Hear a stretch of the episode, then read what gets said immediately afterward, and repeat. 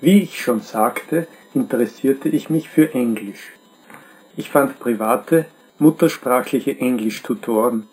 Es war sehr schwierig, sie zu verstehen, und nachdem ich viele Stunden mit den Tutoren verbracht hatte, verbesserte sich mein Englisch nur ein bisschen. Ich wusste nicht, was ich falsch machte oder wie ich eine Sprache lernen sollte. Niemand hatte es mich je gelehrt. Ich war gewohnt, Grammatik und Vokabeln zu lernen, die mir überhaupt nicht halfen.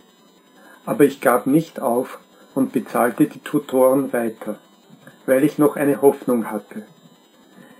Ich muss sagen, dass ich sehr zielstrebig bin und für mich war es ein persönlicher Fehlschlag, dass ich keine Sprache konnte, als ich 26 Jahre alt war.